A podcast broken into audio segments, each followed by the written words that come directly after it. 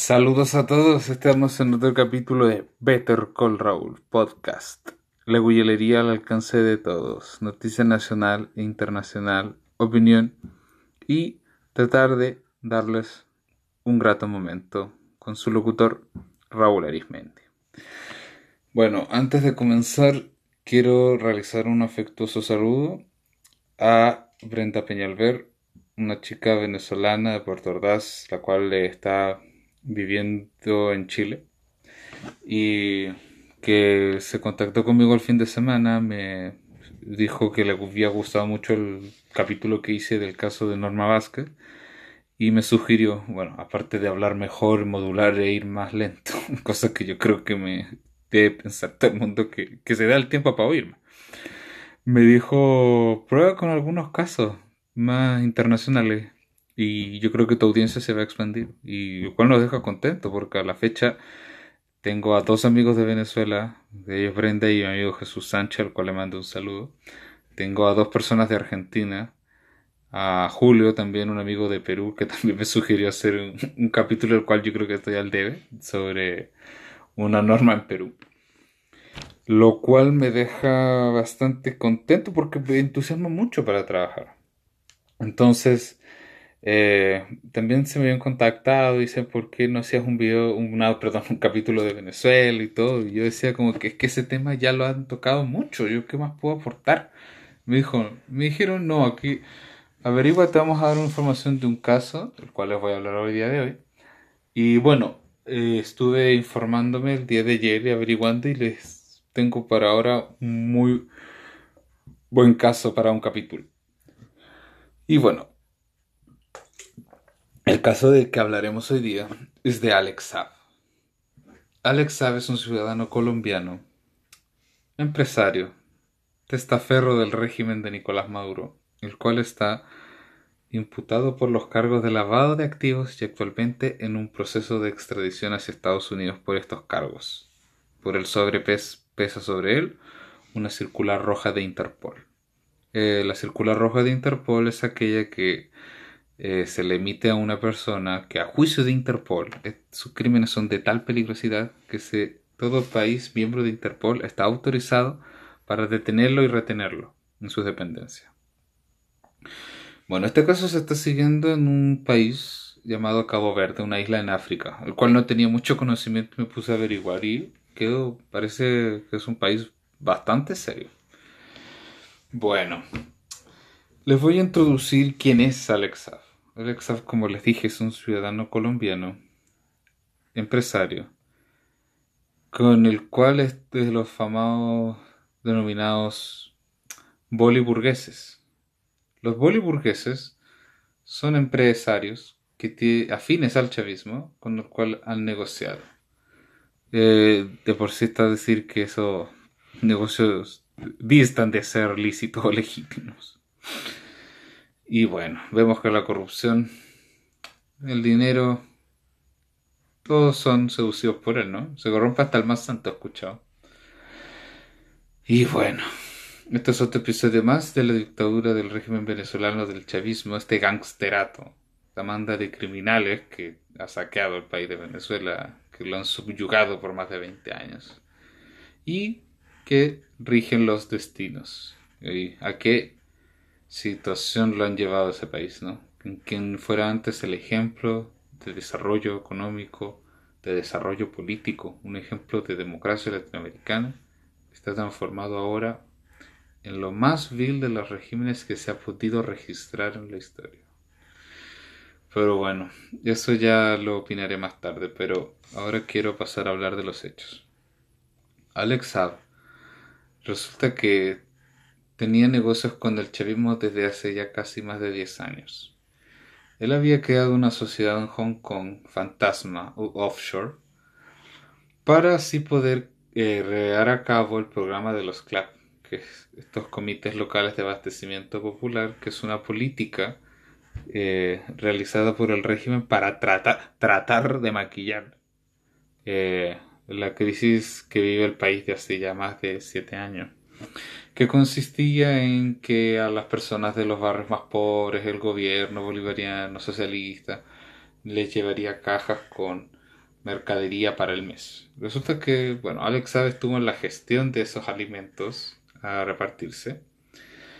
Y en esta sociedad que él había creado fue a realizar un negocio con México, o sea, una empresa para la gestión y distribución de alimentos en muy mal estado, algunos casi putrefactos. Lo cual lo da a conocer el medio de Armando Info en el 2017, si no mal me equivoco, ante lo cual ahí dan a conocer quién es Alexa propiamente tal. Por lo que recurre a solicitar tutela del Poder Judicial venezolano, cooptado por el chavismo. Vean por favor los antecedentes de los magistrados del Tribunal Supremo de Justicia en que su presidente Michael Moreno tiene cargos de, de homicidio, perdón, para que vean la calidad de jueces. Y bueno, resulta que a raíz de esto eh, solicita medidas contra eh, tres periodistas, los cuales logran salir del país, pero eh, escapando de la forma que tiene el régimen para apresar a sus enemigos. A raíz de esto han surgido, y por lo que más le voy a comentar, Nuevamente él tiene procesos pendientes en Colombia, México y en Estados Unidos en que se ha tomado la decisión de retener y embargarle activos casas, dinero, cuentas bancarias, de todo.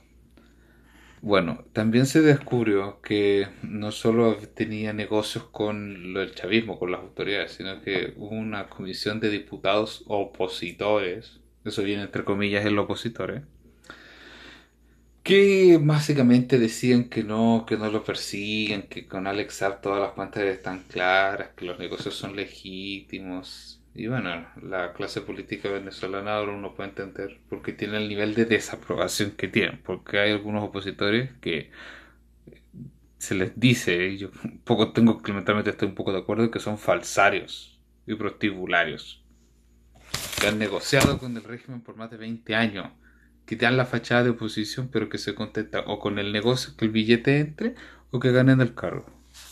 Porque todo está arreglado, porque una elección en Venezuela está arreglada. No pueden decir que consejeros del, los consejeros electorales muchas veces fueron militantes del partido de gobierno. Eso, eso no eso pasa en una democracia seria. En una democracia seria los miembros de un colegio electoral ni siquiera pueden haber estado en un partido político alguno. En fin, vámonos a los hechos. Resulta que Alex Saab eh, estaba comisionado por el gobierno venezolano que por una misión sanitaria de salubridad para eh, paliar la crisis del COVID que vimos actualmente, por lo cual se dirigía con una avioneta a nombre del Estado venezolano hacia Teherán, la capital de Irán. Y bueno, pararon a cargar gasolina, pero decir que Venezuela, a pesar de que todo el petróleo que tiene, no puede cargar los aviones. Bueno, pararon a cargar combustible en la isla de Cabo Verde, en África. Ahí el país se da cuenta de la situación Procede a realizar el control de identidad correspondiente y ven la circular roja que pesa sobre el de Interpol y proceden a detenerlo. De aquí Alex alega que sufre una situación arbitraria e injusta y eh, se confirman los lazos con el régimen puesto que la Cancillería venezolana sale a defenderlo de que la detención ha sido legítima y, argumentos de que él tiene inmunidad diplomática al ser un funcionario del Estado venezolano. Yo digo, Alexa no tiene hasta el momento nacionalidad venezolana. Él, es colombiano.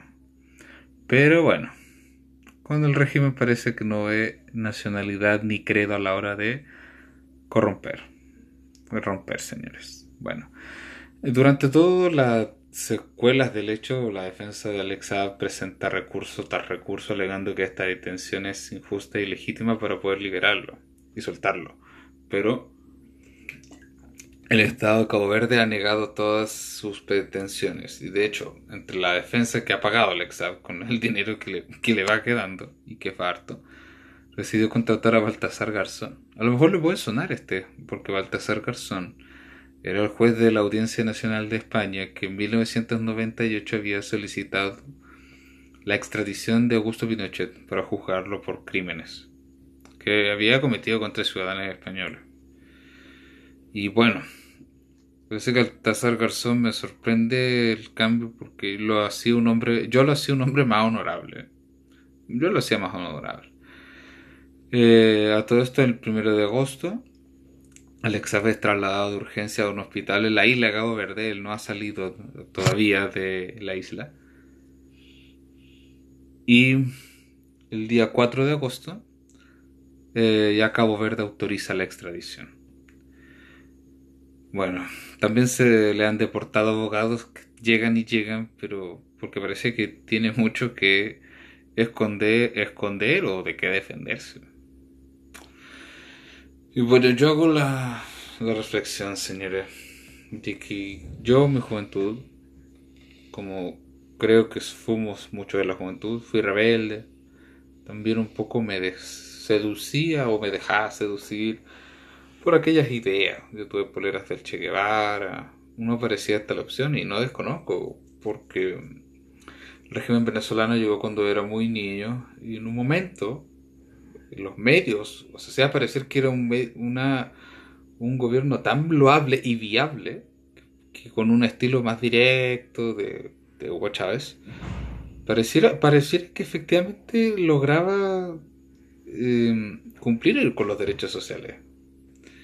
Y bueno, como yo les dije en videos anteriores, su muerte es lo que me ha centrado a la política y desde que hemos visto y se ha descubierto que eso es ni siquiera una ideología política, eso es un proyecto de narcodictadura criminal que ha devuelto al país un conjunto de feudo porque está el que vende los dólares a bajo precio, está el que trafica, que devese el petróleo con droga, están estados tomados por la FARC, está la mafia de las cárceles, al que protesta en la calle se le reprime o se le mata, hay ejecuciones extrajudiciales, no se puede asegurar ni siquiera el abastecimiento de alimentos, la crisis sanitaria en que no hay ni medicamentos, ni personal, ni anestesia. Y usted ve que las autoridades, indolentes, porque ni siquiera les duele la situación de su pueblo, porque han llegado con un tal resentimiento que no les duele. Y alega que no, que son víctimas de la guerra económica, del embargo de Donald Trump, de Estados Unidos, que no tiene ni, siquiera el tino y uno lo ve, que quiénes son los que apoyan el, el chavismo. Puros regímenes derechamente criminales, son una ideología. Vemos a la isla de Cuba tan fiel, porque Cuba pareciera que es la, la metrópoli de Venezuela.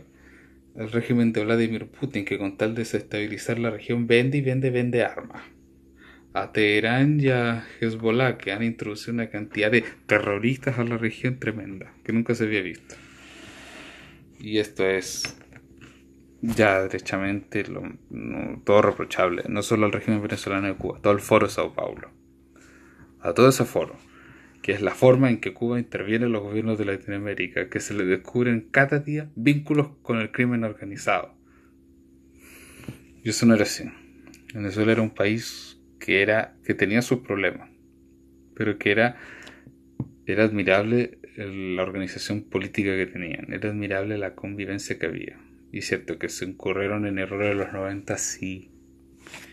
Pero yo quiero, porque Venezuela porque salgo tan a la defensa, porque ya uno ve a venezolanos echándole ganas, llevándole comida en Uber Eats, limpiando lugares, gente que tiene títulos y miren la situación que está, que está a merced de la política de, su, de los gobiernos de los países en que están, que han tenido que emigrar obligadamente, no solo por situaciones, porque algunos que políticamente se les persigue.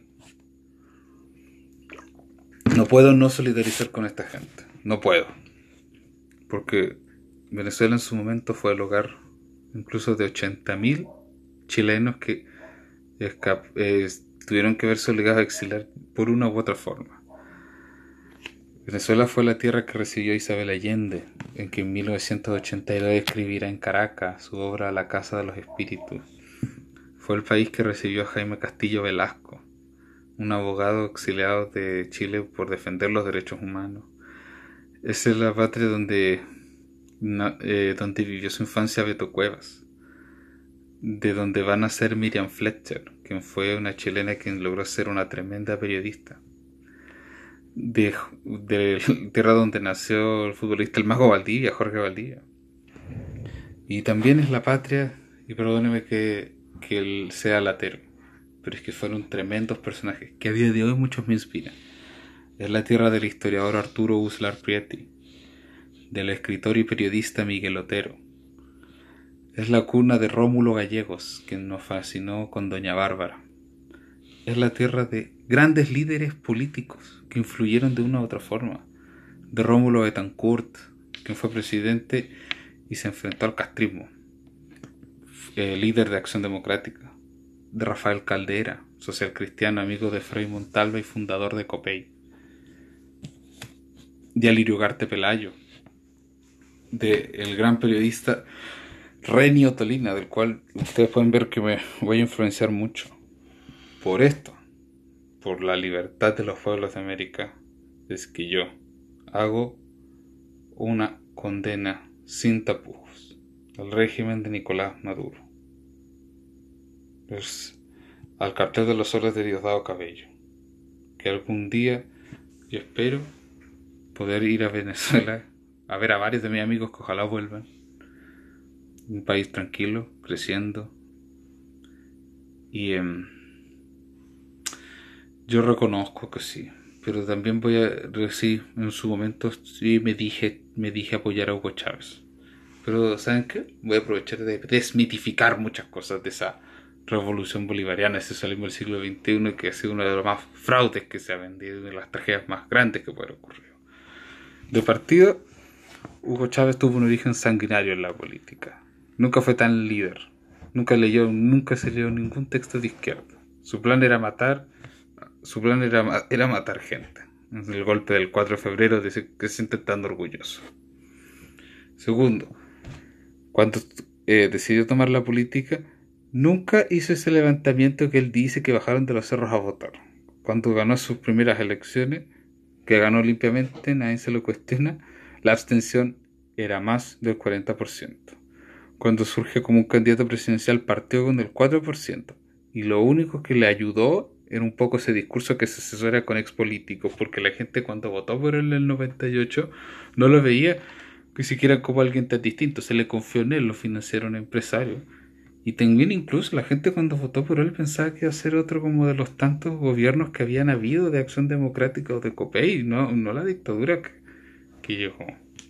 En ese fraude que hizo en la constitución del 99, de asegurarse el cupo, de disolver instituciones, de meter criminales con, que tenían una la trayectoria. Así que, así que yo espero y sigo y también protesto contra esos que se llaman opositores, que han estado 21 años negociando con el régimen, con Juan Guaidó, con Enrique Capriles, con Miranda, con toda la mesa de la unidad democrática, que cada vez se le descubren que no han sido no han sido eficaces, sino que han sido también igual de criminales que están en los negocios sucios. Porque la verdadera oposición venezolana, esa que no se sienta con el régimen para legitimar futuras elecciones fraudulentas, está o luchando adentro o luchando afuera. Y yo espero, y yo espero Brenda, espero Desiree, espero Jesús, espero Andrea, espero Carla, espero todos aquellos venezolanos que me conocen, algún día vuelvan a esa libertad que tenían antes y recuperar de alguna forma estos años que han estado de turista no de turismo, de inmigrante, de inmigrante obligado. Y bueno, esto ha sido todo por hoy. Estaré con ustedes porque el próximo capítulo que vaya a ser quiero hablar de las eh, elecciones presidenciales en Estados Unidos, pronto a celebrarse en noviembre. También vamos a estar con muchos más casos de prensa internacional. Y los dejo a todos invitados a los posteriores capítulos que vengan. La verdad ha sido un placer hablar eh, con ustedes, que me escuchen y ahí veremos cómo vamos creciendo. Así que desde los espacios de la isla de Cabo Verde, desde Caracas, tengan todos ustedes una muy buena tarde. Síganme en Instagram en arroba bettercallraúl93. Escúchenme en Spotify y tengan todos ustedes una muy buena tarde. Ha sido un placer y se despide afectuosamente su locutor Raúl Arismendi.